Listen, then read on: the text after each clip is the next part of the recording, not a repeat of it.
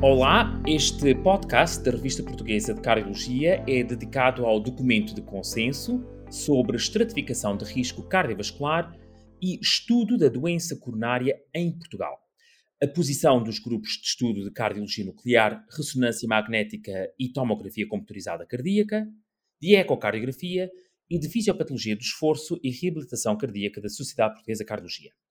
O meu nome é Carlos Aguiar, sou cardiologista no Hospital Santa Cruz e juntam-se a mim neste podcast o professor João Moraes, diretor do Serviço de Cardiologia do Hospital de Leiria, e o professor Nuno Tecur, cardiologista e primeiro autor do documento de consenso. Vamos iniciar esta conversa ouvindo o professor João Moraes, na qualidade de presidente honorário da Sociedade Portuguesa de Cardiologia. Tradicionalmente, a Sociedade Portuguesa de Cardiologia endossa as guidelines da Sociedade Europeia. Este documento de consenso é o primeiro do género que a Sociedade Portuguesa de Cardiologia publica. Peço a si, professor João Moraes, que comente esta iniciativa dos três grupos de estudo da nossa sociedade. Eh, muito obrigado, Carlos. Eh, obrigado pelo convite. Um abraço aos dois que estão aqui comigo neste, neste podcast. Eh, naturalmente que as sociedades científicas e a sociedade de muito em particular, aquilo que domina a sua atividade, primeiro de tudo, são naturalmente os seus sócios, é a difusão das boas práticas, a difusão do conhecimento e, como o Carlos disse, Naturalmente que é tradição endossar as guidelines da Alimentação Europeia de Cardiologia. No entanto, as guidelines europeias eh, têm regras muito bem definidas, eh, têm temas e temáticas muito bem definidas, habitualmente giram à volta de uma entidade, à volta de uma patologia, o que deixa espaço para que as sociedades nacionais tenham capacidade e habilidade e inteligência para enriquecer o conhecimento com outras formas de produzir documentos e recomendações. E uma das áreas que vale a pena é de facto procurar eh, nichos de boas práticas que não estão abordados nas próprias guidelines. Portanto, este é sem dúvida o grande desafio que se coloca às sociedades nacionais. A virtualidade deste documento, primeiro que tudo, é juntar três grupos de estudos. No passado, a sociedade tem alguns documentos interessantes, eh, as práticas para a reabilitação cardíaca, as boas práticas para os laboratórios de ecocardiografia. Portanto, isso foram documentos também produzidos pela Sociedade de Cardiologia, exatamente dentro desta ideia de recomendar boas práticas em algumas áreas, mas esta ideia de juntar três grupos de estudos, que eu quase arriscava a dizer, até quase em tom de brincadeira, até esperaria que não chegassem a grandes consensos, mas de uma forma relativamente simples foi possível produzir um consenso exatamente numa área em que as guidelines não, não, não cobram. E, portanto, eu creio que isto é esta a missão das sociedades científicas, do meu ponto de vista. É esta a missão da sociedade, com, enfim, com, com as exigências que a sociedade pedagogia tem, até eu diria com a responsabilidade que a sociedade pedagogia tem. Portanto, eu creio que a comunidade médica recebe um documento como este de braços abertos e recebe de uma forma muito, muito, muito bem-vinda.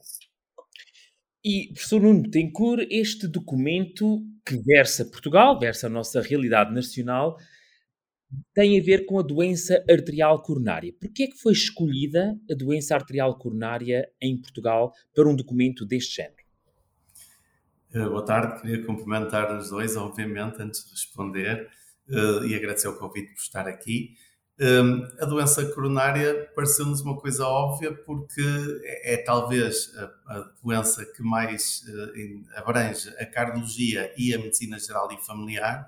É uma doença que tem fatores de risco conhecidos e que é fácil nós atuarmos sobre eles e exige uma boa coordenação entre a medicina geral e a cardiologia e parece-nos que Portugal, isto levantou-nos eh, já há alguns, há alguns, anos que nós sentimos que a doença coronária não está a acompanhar aquilo que nos é pedido pelas guidelines europeias, não somos capazes de acompanhar pela forma como o sistema está organizado. E, e eh, o facto de em 2019 terem saído as, as guidelines europeias uh, sobre síndromes coronários crónicos veio realçar ainda mais o, tão desfasados que nós estávamos em termos de procedimentos em relação àquilo que seria o ideal.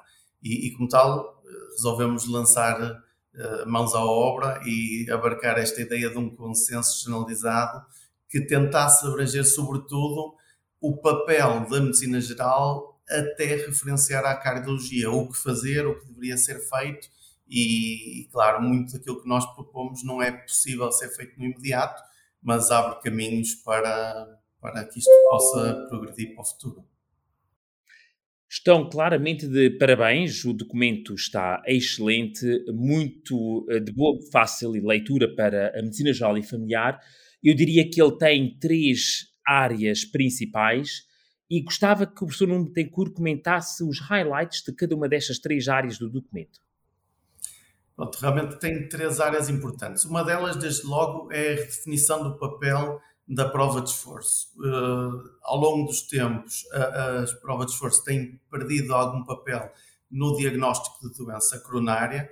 Em Portugal, uh, além da prova de esforço, só temos a cintigrafia e, portanto, ainda é muito a base do exame de base para o diagnóstico de doença coronária, mas ao fazermos esta proposta de reorientar este estudo de doença coronária para uh, outros exames, nomeadamente testes de imagem, como sobretudo ataque, uh, que tem melhor desempenho na, no diagnóstico de doença coronária, quisemos salientar que a prova de esforço tem um papel muito importante noutras áreas e que não está a ser de todo bem utilizada nessas áreas. Nós enchemos a prova de esforço de doença coronária quando a prova de esforço é muito útil no, em outras áreas, nomeadamente na, na, nas arritmias, na, no controle da tensão arterial, mesmo na avaliação de sintomatologia, avaliação da capacidade funcional, na prescrição de exercício. Portanto, abordamos esse novo papel da prova de esforço que é essencial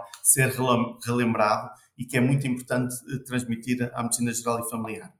Por outro lado, outros dois componentes têm a ver com a doença coronária nas suas fases assintomática e na fase sintomática. Na fase assintomática, nós chamamos a atenção para a, a possibilidade de utilizar um estratificador de risco, como o score de cálcio coronário, que atualmente não está disponível na medicina geral e familiar em Portugal, mas que tem uma grande utilidade, sobretudo na decisão de, de escolha de, de, estratégias de prevenção de risco cardiovascular, nomeadamente na, na prescrição de estatísticas.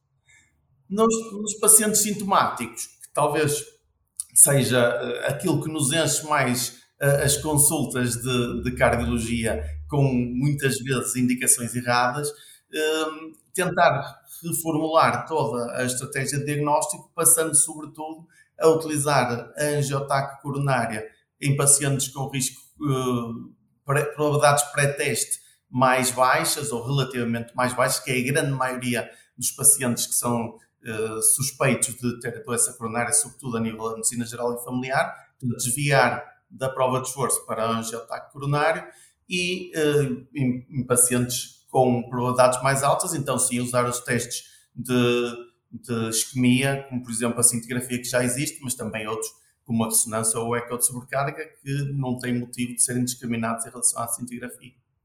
Muito bem, são três apelos ao fim e ao cabo que o documento faz. Um é de um novo posicionamento da prova de esforço, outro é o da entrada de um método que é o score de cálcio para o doente assintomático, no sentido de avaliar o seu risco, e, finalmente, em terceiro lugar, a entrada também na prática de um novo uh, exame, que é o angiotaque das coronárias, para uh, alguns doentes uh, com sintomas e alguma probabilidade de ter doença coronária.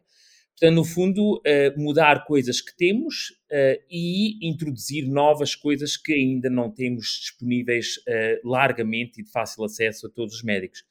Falou na isquemia. E, aqui vale a pena salientar que este documento de consensos aparece já depois de muitos resultados a análise principal e também algumas análises secundárias do estudo à isquemia, ao contrário do que aconteceu com a guideline da Sociedade Europeia para as uh, síndromes coronárias crónicas, uh, que é publicada antes do iSchemia estar uh, publicado e concluído. Um, e eu pergunto ao professor João Moraes, da sua leitura que faz deste documento de consensos, se ele reflete também os desafios que o iSchemia nos traz para a forma como nós avaliamos o doente com possível doença coronária. Um, o, o isquemia é, obviamente, um, marco na investigação na doença coronária, na doença coronária crónica. E é fundamentalmente porque eh, ressitua as nossas preocupações em relação à doença coronária crónica, portanto, retirando aquilo que, nos, que, que foi dominante, que foi a revascularização nos últimos anos, portanto, todo a nossa, o nosso pensamento girou sempre muito à volta da revascularização, seja ela cirúrgica, seja ela percutânea. O iSchemia vem-nos dar uma grande lição, recentrando o nosso conhecimento e recentrando o nosso conceito. Recentrando como? Colocando o centro das atenções no binómio anatomia barra função.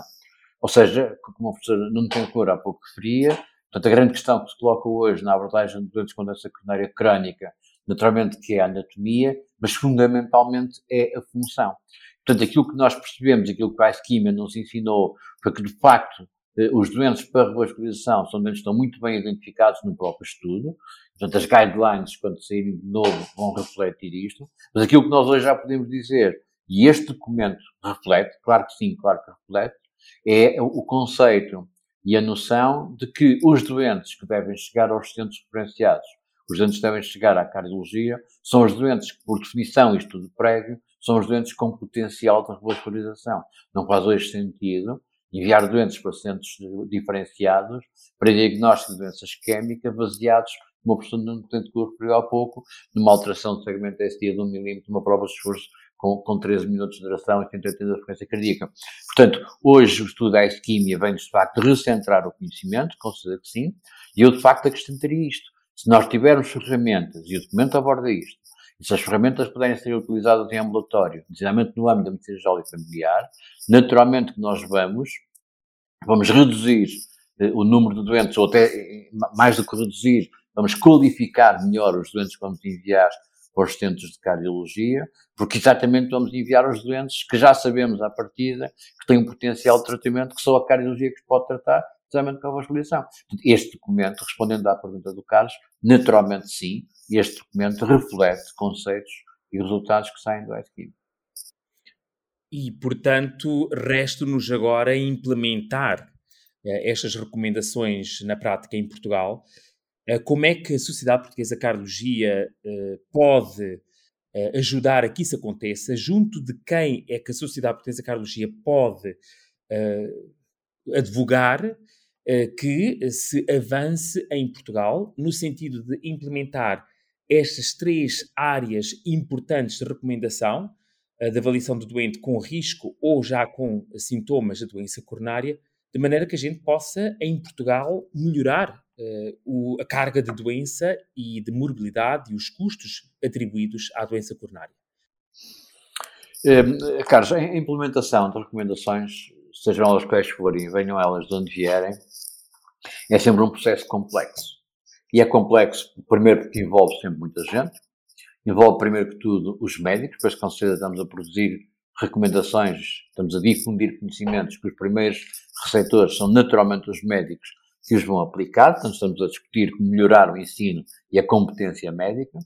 Eu diria que esta é uma parte em que as sociedades científicas mais experiência têm, portanto, as sociedades científicas, a Sociedade de Cardiologia muito em particular, temos experiência imensa difundindo conhecimento junto dos seus profissionais, das múltiplas formas, desde o Congresso de Cardiologia às múltiplas reuniões, à, à Academia Cardiovascular e aos documentos que, que, produz.